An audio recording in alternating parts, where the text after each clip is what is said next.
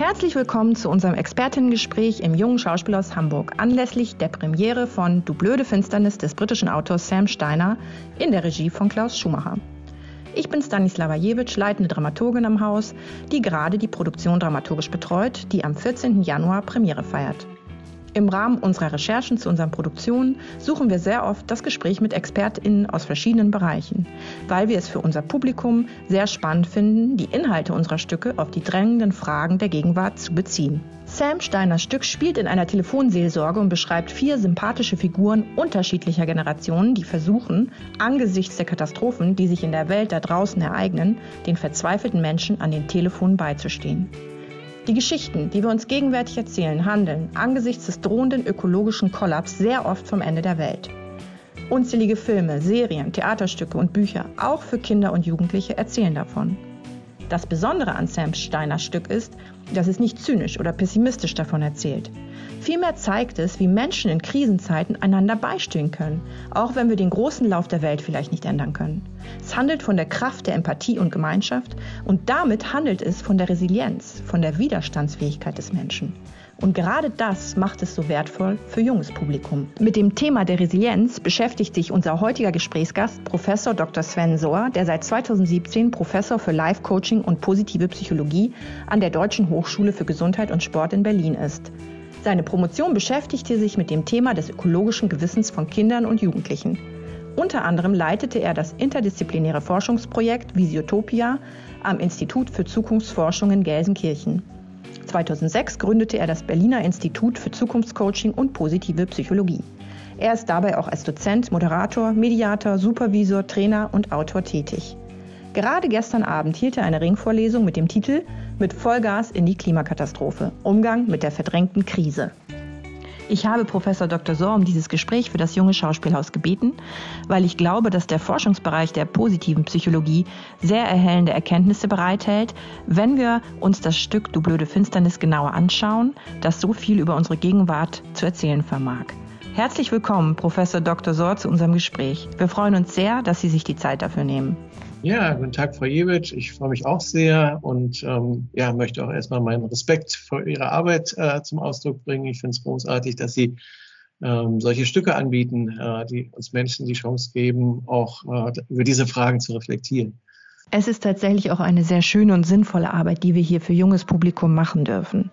Meine erste Frage ist, die positive Psychologie ist ja in Deutschland noch gar nicht so verbreitet und bekannt. Womit beschäftigt sie sich eigentlich und warum kann sie vielleicht gerade einer krisengeschüttelten Gesellschaft wie der unseren weiterhelfen?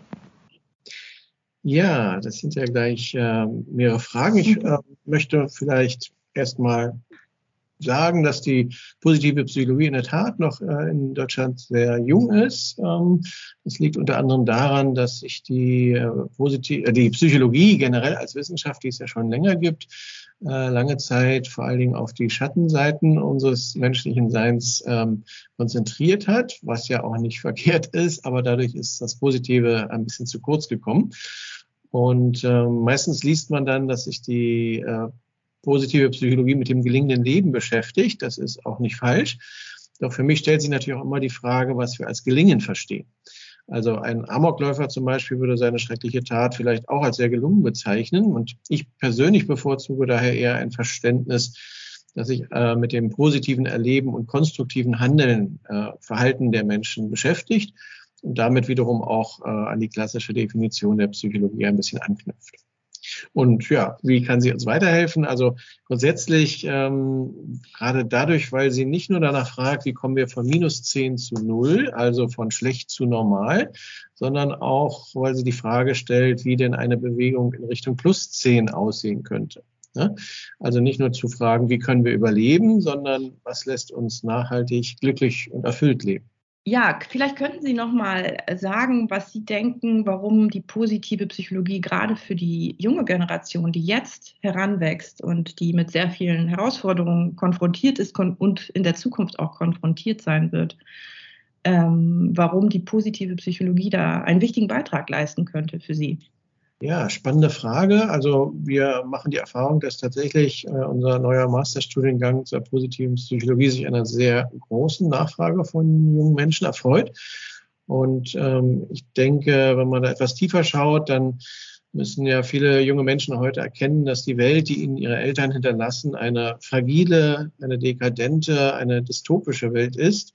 Und hier braucht es meiner Ansicht nach keine Happy Smile Psychology, die jetzt alles schön redet, sondern eine, die tiefer danach fragt, was junge Menschen wirklich brauchen. Und ich sage das übrigens auch als Mann, der selbst zwei Teenager hat, die sich natürlich auch einen Vater wünschen, der ehrlich ist, der Geborgenheit vermitteln kann und auch ein Vorbild vielleicht ist. Das Stück von Sam Steiner ist wie eine komplexe Partitur äh, geschrieben, im Querformat tatsächlich, auch wo vieles gleichzeitig passiert. Es bietet auf die Art so ein Mosaik aus Bruchstücken katastrophischer Geschichten. Einmal die Geschichten, die von außen in die Telefonseelsorge kommen und wo wir indirekt was darüber erfahren, wie die Telefonseelsorger eben diese Geschichten aufnehmen. Da kommen sehr viele traumatische Geschichten in den Raum hinein. Und andererseits gibt es die auch teilweise traumatischen oder schwierigen Biografien der Figuren selbst, die dort in diesem Büro in der Telefonseelsorge sitzen, mit denen sie auch konfrontiert sind. Das heißt, das Stück ist, äh, macht die eigentlich die Erfahrung der Überforderung, die wir heute alle empfinden, sehr äh, gut erfahrbar im Theaterraum und gibt uns eigentlich die Möglichkeit, diese zu reflektieren. Sehen Sie auch dieses Phänomen der Überforderung als ein zentrales Kennzeichen unserer Zeit? mit dem wir irgendwie besser, besser umgehen müssen oder das mehr lernen müssen? Mhm. Ja, ich äh, glaube, da haben Sie den Nagel auf den Kopf getroffen. Ich denke, Überforderung ist tatsächlich ein, ein ganz massives Kennzeichen unserer Zeit und ich glaube, vielen noch gar nicht so bewusst. Ne? Wir versuchen unbewusst irgendwie damit umzugehen. Und wie ich gestern auch in, Sie hatten ja kurz darauf angesprochen, meinem Vortrag auf Basis der modernen Zukunftsforschung in Erinnerung gerufen habe, wegen uns mit Vollgas in die Klimakatastrophe. Das heißt, wenn wir so weitermachen wie bisher, werden unsere Kinder und Kindeskinder das, das 22. Jahrhundert nicht mehr erleben können, weil wir unsere natürlichen Lebensgrundlagen schlichtweg zerstört haben. Und deswegen haben sensible oder hochsensible und kluge Jugendliche wie beispielsweise Greta Thunberg auch panische Gefühle, was ich angesichts der realen Gefahr auch völlig angemessen und gesund finde. Und ähm, im Gegensatz zu vielen anderen jungen Menschen ihrer Generation schafft Greta es ja, ihre Gefühle auch in ein kraftvolles politisches Engagement umwenden zu lassen. Viele andere aber sind verständlicherweise auch überfordert und fühlen sich ohnmächtig.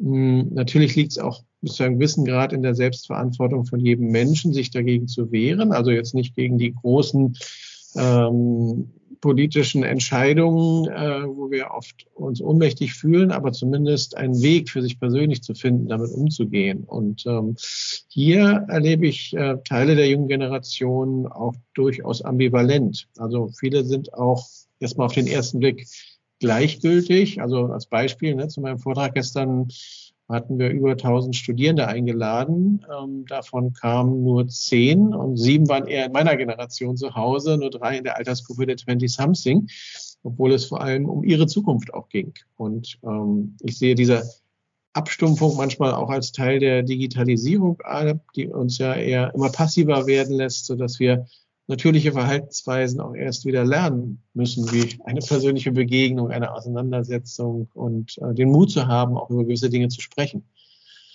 Also das Theaterstück thematisiert ja primäre und sekundäre Traumatisierung und es gibt ja diese beiden Begriffe in der Psychologie und ähm, nicht jeder weiß sofort, was damit gemeint ist. Könnten Sie vielleicht diese Begriffe einmal erläutern? Weil ich glaube, dass das schon sehr wichtig ist, gerade auch die sekundäre Traumatisierung zu verstehen, um vielleicht unsere Gesellschaft besser zu verstehen. Hm. Ja, kann ich gerne tun. Also zunächst mal finde ich, dass wir mit dem Begriff der Traumatisierung natürlich immer auch vorsichtig umgehen sollten. Ein Trauma ist eine tiefe seelische Verwundung. Und tatsächlich gibt es davon heute viele Spielarten, sei es durch Krieg, durch Trennung, durch Enttäuschung, Primär ist ein Trauma immer dann, wenn es unmittelbar und persönlich erlitten wird. Sekundär eher vermittelt, zum Beispiel durch Beobachtungen. Und als Beispiel zum Krieg gegen die Ukraine zum Beispiel fällt mir ein Bericht ein, den ich im Spiegel las, wo von einem Jungen berichtet wird, der seine gesamte Familie verloren hat und allein gen Westen geflohen ist. Und wenn mich das als Leser zutiefst zu Tränen rührt, bin ich vielleicht äh, sekundär oder tertiär jetzt durch Medien vermittelt, traumatisiert. dennoch scheint es auch viele Menschen relativ gleichgültig zu lassen. Ne? Also auch das finde ich immer ähm, äh, spannend zu beobachten, wie unterschiedlich Menschen damit umgehen. Auch hier wieder so ein Beispiel aus meiner Erfahrungswelt. Ich habe diesen Artikel einfach mal an meine 100 äh, Studierende im Live-Coaching gemailt und ihnen meine Betroffenheit artikuliert. Und es gab eine einzige Studentin, die mir zurückgeschrieben hat, dass sie auch persönlich berührt war. Und der Rest hat geschwiegen. Also um nicht missverstanden zu werden, ich habe einfach sehr große Empathie dann auch gegenüber dieser Studentin und so kommt man dann auch miteinander ins Gespräch. Aber der Rest lässt mich so ein bisschen ratlos zurück, weil ich gar nicht mhm. weiß, ähm, ja, wie, wie geht es Ihnen jetzt eigentlich damit? Hm? Das finde ich einen sehr spannenden Punkt, weil einerseits sozusagen verstehen wir, dass da diese viele traumatische Geschichten auf einen niederprasseln potenziell. Ne? Also und wie geht man damit um? Geht man in das Stumpfsinnige oder in das Verdrängen, in das Wegtun? Oder lässt man es zu, erlebt man es mit, identifiziert man sich, spürt man eine Nähe zu diesen Menschen, die das gerade erleben oder zu diesen Figuren in den Geschichten, die das gerade erleben? Also zum Beispiel in dem Stück ist es tatsächlich so, dass es da auf der Bühne zum Beispiel die Figur der Angie gibt, die tatsächlich auch primär traumatisiert ist. Die hatte eine heroinabhängige Mutter und musste erstmal in den Brutkasten und hatte, glaube ich, eine sehr schwere Sozialisation mit dieser drogenabhängigen Mutter. Dann erleben wir, wie ein Telefonanruf die, äh, die Seelsorge erreicht, wo ein verwaistes, gerade akut verwaistes Elternteil von einer sehr tragischen Geschichte erzählt, wie das eigene Kind bei einer Umweltkatastrophe im Wald, wo die Bäume umgefallen sind, gestorben ist. Kurz darauf ruft dann noch ein 16-jähriges Mädchen an, das sich während des Telefonats mit Angies offenbar umbringt. Und das heißt, wir erfahren hier indirekt von einer primären Traumatisierung eines verwaisten Elternteils und dann erleben wir quasi live auch noch ein traumatisches Ereignis, wo wir eine jugendliche Person erleben, die sich offenbar suizidiert. Und ähm, Angie reagiert dann auf diese Ereignisse so, dass sie erstmal zu dieser Telefonzentrale äh, nicht zurückkehren kann und offenbar davon sehr schwer gezeichnet ist. Und also das ist ja, wenn ich kurz ein, äh, ähm, das feedbacken darf, äh, glaube ich auch das Spannende bei dem Stück und auch das Beklemmende, ne, dass ähm, wir einerseits konfrontiert sind mit einem, wie Sie sagen, ne, Leid einer, einer primären Traumatisierung, aber gleichzeitig auch hier Menschen äh, jetzt gegenüber haben, die ihr Bestes versuchen, die aber selber ihr Päckchen zu tragen haben. Ne? Und das ist natürlich dann auch immer nicht so leicht, äh, anderen zu helfen, wenn man auch selber ähm, stark betroffen ist, jetzt auch persönlich mit, mit, äh, mit seinen eigenen Geschichten und gleichzeitig aber vielleicht auch eine gute Voraussetzung, um auch andere Menschen zu verstehen. Ja, und ich frage mich aber auch, wenn wir da sa äh, sagen, äh, die einen oder viele haben das Talent in Anführungsstrichen, das zu verdrängen. Also wir wissen ja eigentlich aus der Psychologie, dass das Verdrängte immer wiederkehrt oder dass es seinen Raum fordert im Verborgenen und irgendwann auch immer wieder aufploppt. Und da muss ich sagen, habe ich sehr große Sorgen ähm, für die junge Generation, für die Kinder und Jugendlichen, weil die sind ja in den letzten zehn Jahren einer entfesselten Digitalisierung ausgesetzt also die ja auch keine politischen Rahmenbedingungen hat, wo eigentlich die Konzerne bestimmen, was läuft, wie es läuft. Und ähm, ich habe selbst eine jugendliche Tochter, äh, 16 Jahre, und der Lockdown hat das natürlich noch befördert. Und da muss ich sagen, ist meine Sorge doch schon sehr äh, groß, dass eben diese sekundäre und tertiäre Traumatisierung doch auch eine große, große Rolle spielt, gerade bei der jungen Generation. Ähm, und die natürlich gerade durch diese Überforderung vielleicht auch die Tendenz hat, das zu verdrängen, weil es es gar nicht aushält, weil es nicht auszuhalten ist. Aber diese Abspaltung, die wissen wir, ist ja eigentlich psychologisch auch nicht gesund, nicht heilsam, ähm, weil es irgendwie dann doch immer unseren emotionalen Haushalt und so weiter tangiert und wir irgendwann früher oder später im Leben ja auch mit schwierigen Situationen sowieso äh, konfrontiert sind. Also zum Beispiel, vielleicht erfahren wir selbst keine Gewalt, aber wir können zum Beispiel, keiner kann dem der Erfahrung des Todes entgehen, mhm. so, der ja an sich auch etwas Traumatisches hat. Ähm, das heißt, wir müssen ja eigentlich lernen, das zu verarbeiten, um ja, seelisch zu wachsen, wachsen mhm. als Persönlichkeit zu wachsen. Ja, und vielleicht und, erst nochmal bei dem Aspekt der Digitalisierung zu bleiben. Ne? Also ich stimme Ihnen da völlig zu und das ist ja eine Herausforderung, die jetzt nicht nur Kinder und Jugendliche haben, die natürlich in besonderem Maße, weil sie damit aufwachsen und gar nichts anderes kennen, aber wir auch als, ich sag mal, ältere Generation oder als Elterngeneration, ähm, vor denen wir natürlich aufstehen, weil diese Entwicklung äh, ist in einer unfassbaren Dynamik vonstatten gegangen, historisch. Ne? Also wenn ich meine ähm, Studenten frage, wann denn das Internet erfunden wurde, dann kriege ich manchmal so Antworten vor 100 Jahren. Und ich sage, nee, das, äh, in meiner Jugend äh, gab es das nicht. Ich habe noch äh, Liebesbriefe mit Tinte und Papier geschrieben zum Beispiel. Ne? Das können die sich auch manchmal so gar nicht vorstellen. Und äh, was daraus natürlich auch für eine seelische Herausforderung entsteht, wenn wir mit dem ganzen Wahnsinn dieser Welt konfrontiert werden, da glaube ich, ist es dringend an der Zeit, auch darüber nachzudenken, wie wir vielleicht auch in unserer Bildung ähm, da ähm, Hilfestellungen leisten können, zum Beispiel durch ein Schulfach Medienkompetenz, ne, wo man zum Beispiel auch, das ist so auch eine Strategie, die ich verfolge, ähm, dosiert auswählen kann, wann ich vielleicht auch mal medienenthaltsam lebe. Ne? Also ich gehöre zur seltenen Spezies, die kein Handy beispielsweise hat und kein Smartphone, trotzdem aber natürlich äh, über, über Internet äh, viel mitkriege. Ne? Aber das ist dann vielleicht auch manchmal ein gesunder Schutzmechanismus, wenn man jetzt nicht alles ungefiltert zulässt. Aber die junge Generation ist dem einfach auch ähm, extrem ausgeliefert. Ich habe auch zwei Teenager, die hatten lange Zeit, waren auch in ihrer Klasse die letzten, die dann, äh, dann auch ein Handy hatten. Und ich war dann für mich auch erschreckend, als sie es dann hatten. Ich wollte das natürlich jetzt auch nicht, äh, wollte sie da nicht zum Außenseiter in der Schule machen, aber wie schnell sie in diese Welt reingewachsen sind und ähm, dann auch so hypnotisiert und fixiert waren auf das, was da ist, dass ich dann auch sagen musste, also hier, wenn wir zusammen essen, dann ähm, bleiben die Geräte schon mal aus oder auch im Urlaub. Und ach, das ist äh, natürlich, wie gesagt, schon fast eine Provokation. Dann, ne? Ich glaube, das ist auch, also zusammenfassend ein wirklich ungelöstes Problem, wo wir, wo es dringend an der Zeit ist, hinzuschauen. Ja. ja. Krisenzeiten lösen ja bei vielen Menschen Hilflosigkeit und Haltlosigkeit aus und ein Gefühl der fehlenden Selbstwirksamkeit. Ähm, es gibt ja in der positiven Psychologie, soweit ich weiß, den Begriff des Copings. Könnten Sie den vielleicht erläutern? Und was diese Strategien des Copings ausmachen. Da gibt es ja auch verschiedene Formen oder Arten, so viel ich weiß. Mhm. Ja, der Begriff Coping stammt aus der Stressforschung. Früher ging man davon aus, dass Stress bei allen Menschen gleich wirkt, nach so einem medizinisch-biologischen Modell. Heute weiß man äh, aus psychosozialer Sicht auch, dass es ganz unterschiedliche Möglichkeiten gibt der Bewältigung, also des Copings.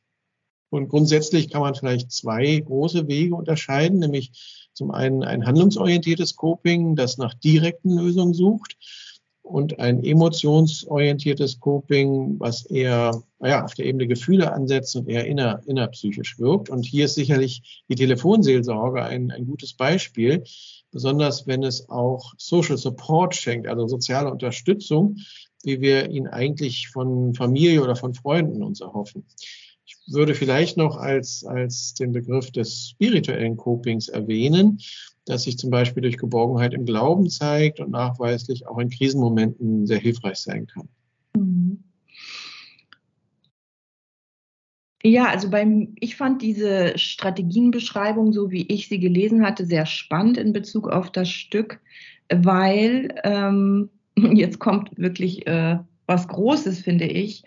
Äh, angesichts der Klimakatastrophe fühlen wir uns ja oft hilflos, machtlos. Wir haben keine Lösung sozusagen. Ich weiß nicht, ob Sie vielleicht Ulrike Herrmann kennen, die das Buch Das Ende des Kapitalismus geschrieben hat. Es gibt auch einen ganz tollen Podcast bei Hotel Matze, wo ja. sie ein Gespräch führt äh, über die Erkenntnisse aus ihrem Buch.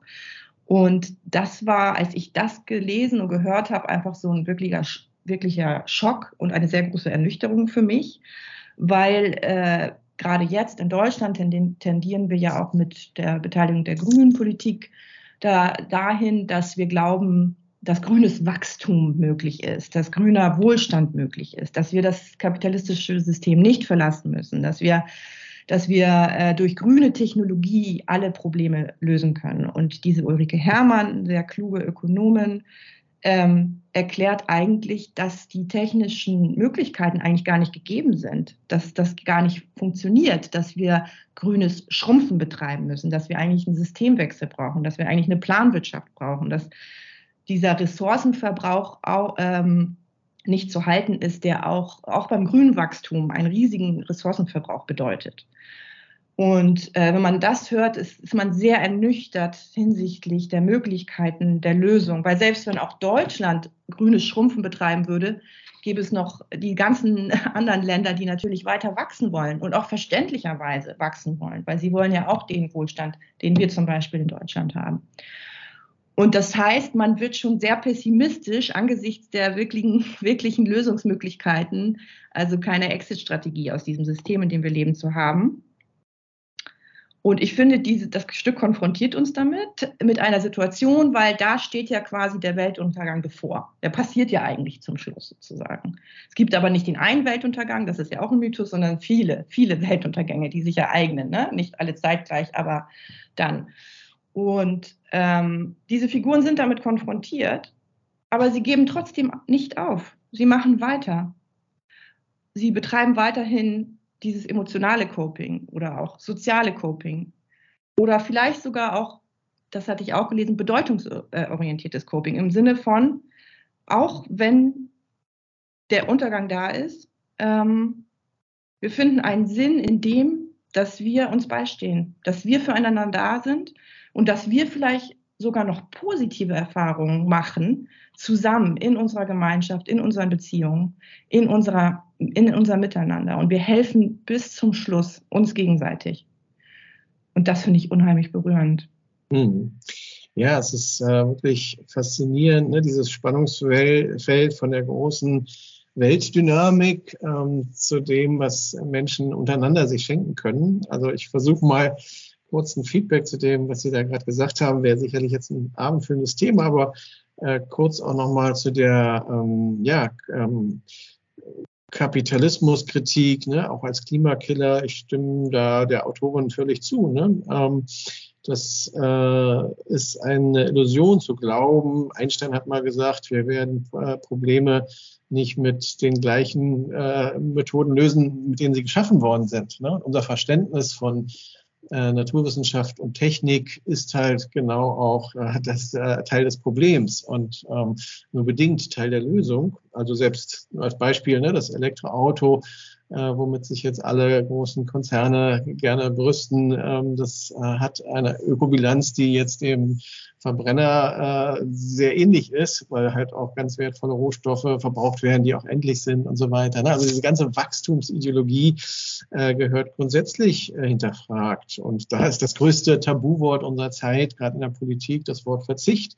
Und hier kann aber gerade die positive Psychologie, ähm, denke ich, auch einen wichtigen Beitrag leisten, weil wir machen die Erfahrung, dass Menschen, die jetzt einen eher nachhaltigen Lebensstil anstreben, Richtung Minimalismus zum Beispiel und ja, nach, dem, nach der Weisheit weniger ist mehr leben, dass die durchaus äh, glücklicher sind und dass die erfüllter sind, wenn man vielen Ballast, den man vielleicht gar nicht unbedingt braucht, auch abwerfen kann. Ne? Und da wiederum, um jetzt auf den Bogen wieder äh, zu den, zum kleinen Setting zu schlagen, ähm, glaube ich, kann äh, die Erinnerung an die Basics, an das Miteinander, was sich Menschen geben können, wenn sie solche Fragen erstmal stellen und äh, sich dann überlegen, was brauchen wir wirklich, was sind Werte, die uns tragen im Leben. Äh, ähm, das kann ähm, ja der Beginn einer Revolution sein, sage ich mal, auch äh, von, von kleinen Gruppen. Ne? Und ähm, hier finde ich es auch sehr ermutigend. Ich habe vorhin Greta Thunberg erwähnt, ne? ein, ein 15-jähriger Teenager in Schweden äh, die ganze Welt bewegen kann, dann kann das prinzipiell jeder. Und dann können wir das auch in unseren kleinen Gemeinschaften äh, auch leben und, und fördern und damit auch Vorbild und ansteckend für andere sein. Ja, ich würde da direkt ähm, übergehen äh, zur Diskussion des Begriffs des posttraumatischen Wachstums, ähm, der für mich auch neu ist, ähm, weil wir sind ja eine Gesellschaft, die psychologisiert ist, die sehr viel über Trauma spricht, die auch eben vielleicht freudianisch eben mit dem Düsteren auch viel verbindet und zu wenig auf die positiven Seiten guckt, wie, wie wir es ja am Anfang formuliert haben, warum die positive Psychologie gerade in Deutschland vielleicht ähm, gerade jetzt im Kommen ist, aber lange äh, in anderen Ländern schon bekannter ist, zum Beispiel als in Deutschland. Ne? Und vielleicht könnten Sie zu diesem Begriff auch noch was erzählen, weil ich glaube, dass das ein ganz zentraler Begriff ist, für uns etwas zu verstehen, aber auch, was auch die Figuren in dem Stück tatsächlich vielleicht auch erleben und ausmacht. Und ähm, ich glaube, in diesem Kontext sind auch ähm, wichtig, ähm, die Macht positiver Beziehungen zu sehen und die Macht positiver Emotionen. Vielleicht können Sie zu diesem Komplex ein bisschen was mhm. erzählen. Ja, gerne.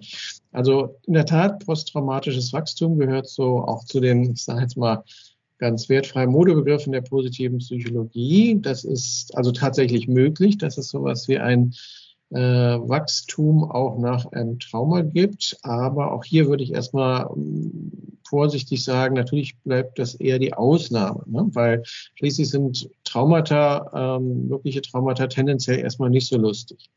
Und wir erleben aber posttraumatisches Wachstum, wie der Name schon sagt, meistens zeitversetzt, wenn wir einen Sinn äh, erleben können. Also die Frage, was ist das Gute im Schlechten, vielleicht auch beantworten können. Zum Beispiel nach Trennung. Ne? Da ähm, sind wir erstmal meistens ziemlich verwirrt, durcheinander, ohnmächtig und ähm, merken dann vielleicht im Nachhinein, dass es uns auch eine Chance zur Weiterentwicklung äh, vielleicht gegeben hat. Und ähm, deswegen glaube ich, also Sie haben auch nochmal angesprochen, ne, die, die, die Resonanz der positiven Psychologie. Ich glaube, wir leben in einer Zeit und in einer Gesellschaft, auch der Deutschen, wo wir eine tiefe Sehnsucht dann auch nach diesen zarten Pflänzchen des Positiven und des Hoffnungsvollen haben. Und ähm, darin sehe ich halt auch äh, eine, eine große Chance, wenn wir uns auf die Suche machen, was äh, uns dann vielleicht auch tragen kann. Und da sind in der Tat, und das ist auch so ein Steckenpferd der positiven Psychologie, so Ressourcen wie positive Beziehungen und positive Emotionen, die Sie auch in Ihrem Theaterstück so wunderbar äh, entfalten, äh, tatsächlich beide nachweislich wissenschaftlich, gesundheitspsychologisch sehr positiv in ihrer Wirkung. Ähm, vielleicht als äh, Beispiel noch eine klassische Studie, die ich wirklich sehr bewegend finde, die sogenannte Nonnenstudie. Das ist eine Studie, da hat man ähm, die Lebensläufe von Nonnen ausgewertet, die äh, zum Eintritt in das Kloster, das ist ja eine sehr ungewöhnliche Lebensentscheidung zu sagen, ich gehe jetzt in ein Kloster für den Rest meines Lebens. Und junge Frauen, die das mit äh, um die 20 gemacht haben, sollten dann einen Aufsatz schreiben, warum sie das tun, was, äh, was eigentlich ihre Motivation ist. Und man hat dann 70 Jahre später sich diese Aufsätze nochmal angeguckt und verglichen auch mit dem Leben, was diese Nonnen hatten. Und das war jetzt wissenschaftlich erstmal eine ganz tolle Studie, weil die hatten ein sehr ähnliches Leben. Also sie waren sehr gut vergleichbar äh, untereinander. Man hat festgestellt, dass diejenigen Nonnen, die tatsächlich mit positiven Emotionen ähm, diese Mission für sich äh, gefüllt haben, die gesagt haben, ich mache das, weil ich, ähm, weil ich das gerne mache, weil ich das aus Überzeugung mache, weil, weil ich ähm, diesen Dienst als wertvoll ansehe, die lebten tatsächlich äh, sieben Jahre länger als die Nonnen, die das eher aus Pflichtgefühl mit einer ja, emotionalen negativen Distanz vielleicht angegangen sind. Und ähm, ja, die positiven Beziehungen waren dann in diesem Fall vielleicht auch, wie gesagt, diese Geborgenheit äh, im, im Glauben aber es war auf jeden Fall ein, ein, ein sehr fundamentaler Befund, wo wir einfach auch eine Ahnung davon bekommen, wie, wie wertvoll positive Emotionen sind, wenn wir uns die schenken können. Ne? Und das ist im Prinzip in jeder Lebenssituation auch immer potenziell möglich. Ja, und davon erzählt das Stück, es hat zum Beispiel die Figur der Frances, die ist hochschwanger, wie wir dann später auch erfahren, mit Zwillingen sogar äh, und ist aber auch schon 49 und die ist quasi der Inbegriff der Figur, die versucht, positiv an alles ranzugehen. Also sie versucht wirklich auf Biegen und Brechen alles positiv zu beschreiben. Sie ist auch ein bisschen wie die Mutter in der Telefonseelsorge, auch für diese junge Figur. Da gibt es ja diese junge Figur Joey, der ist 17 Jahre alt, der, ähm, der ja quasi in dieser Telefonseelsorge ein bisschen eine, eine zweite Familie findet, weil seine eigene Familie ist auch ähm, zerrüttet, wie wir erfahren. Sein Vater wohnt zwar über oder unter äh, ihm und seiner Mutter, aber er sieht ihn kaum, was sehr, sehr äh, merkwürdig und seltsam anmutet und für diesen jungen Mann sicher nicht einfach. Und ähm, ja, in Francis findet er und in John und in Angie, in diesen Figuren im Stück, findet er quasi wie eine zweite Familie, könnte man sagen. Und John ist eher der, der irgendwie auch mit Depressionen zu bekämpfen hat, der Beziehungsprobleme hat, der immer wieder quasi auch Francis in ihrer positiven Psychologie herausfordert oder sie ärgert oder sagt, also es gibt so Sätze wie, ähm, sie sollen da eine neue Methode einführen, dass sie am Ende die Leute von der Telefon, die anrufen, immer fragen, ja, bewerten Sie doch mal das Gespräch auf einer Skala von 1 bis 10. Und dann sagt er, ja, dann sagt jemand zu mir am Telefon, ich habe Angst, dass alle sterben, dass die Welt untergeht, dass alles bedeutungslos wird. Und ich frage denjenigen, ja, könnten Sie bitte das Gespräch jetzt auf einer Skala von 1 bis 10 äh, bitte bewerten. Und äh, dadurch entsteht auch ganz viel Humor in diesem Stück, ne? dass immer wieder so Widersprüchliches konfrontiert wird. Also ich bin schon ein Fan von schwarzem Humor und ähm, ich habe für mich selber festgestellt in, meinem, in meiner eigenen Biografie, dass es ähm, Phasen in meinem Leben gab, die sehr schwer sind, waren, die sehr äh, auch mit Tod verbunden waren von Familienangehörigen. Und wo es trotzdem Situationen gab, wo man gemeinsam gelacht hat oder ähm, ja, wo einem Dinge aufgefallen sind, die, die sich widersprechen oder wo man, wo man das so als Ventil gebraucht hat, um für einen Moment Spannungen zu lösen, die, die man hat. Ähm, die einen kurz leichter werden lassen. Und ähm, da hat ja oft das Lachen auch einen sehr ernsten Hintergrund oder sehr oft hat Lachen und Humor auch mit sehr ernsten Themen zu tun tatsächlich. Und ähm, ich glaube, das ist auch ein Schlüssel für dieses Stück. Also, dass es einmal eben von der Kraft der Empathie zwischen den Figuren erzählt, aber auch dieses dieses Lachen ähm, möglich macht an einigen Stellen und uns dadurch auch befreit von der Schwere, die wir oft empfinden, mhm. angesichts dieser Themen.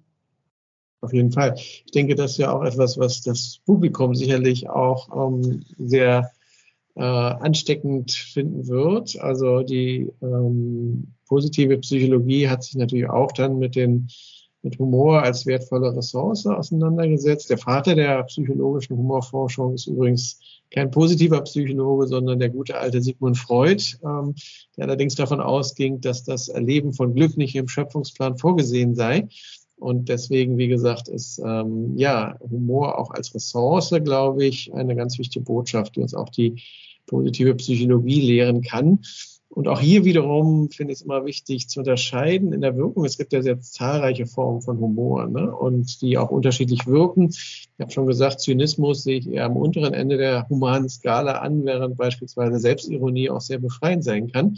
Schwarzen Humor oder auch Schadenfreude würde ich irgendwo in der Mitte ansiedeln, zumindest wenn sie niemandem schaden.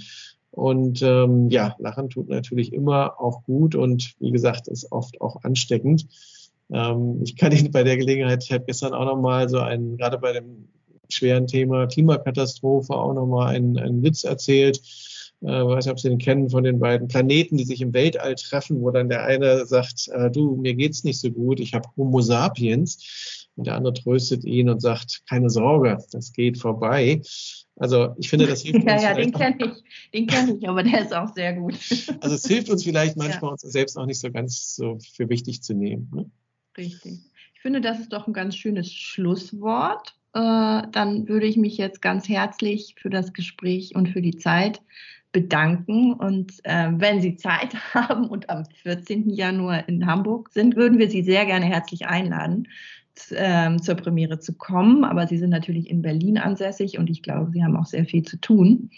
Und, äh, aber im Namen des ganzen Teams, auch von der Produktion, Vielen, vielen Dank für dieses erhellende Gespräch. Also herzlichen Dank auch von meiner Seite. Ich werde mal schauen und ich glaube, dass das Stück auf jeden Fall unglaublich lohnenswert ist. Und ich glaube, allein unser offenes Gespräch, wo wir auch selber ähm, ja gar nicht äh, so wussten, wohin uns unsere Gesa Gedankenreisen führen, ist vielleicht auch ein ermutigendes Beispiel äh, für andere Menschen, sich dann äh, ja diese diese Kunst des Miteinanders auch wieder ähm, anlässlich eines solchen Theaterstücks miteinander zu kultivieren. Also insofern wünsche ich Ihnen von Herzen alles Gute und ähm, bin gespannt, was Ihre Zuschauerinnen und Zuschauer dann so erleben werden. Wer sich gerne mehr mit der positiven Psychologie beschäftigen möchte, dem sei das neue Buch Lebe anders von Professor Dr. Sven Sohr empfohlen, das im April herauskommt. Er hat es zusammen mit der Autorin Indrani Alina Wilms geschrieben und es ist im Jungfermann Verlag erschienen. Und jetzt ein herzliches Dankeschön an alle ZuhörerInnen dieses Gesprächs. Vielen Dank für Ihr Interesse. Wir wünschen Ihnen eine inspirierende Zeit im Jungen Schauspielhaus und natürlich auch bei Du blöde Finsternis.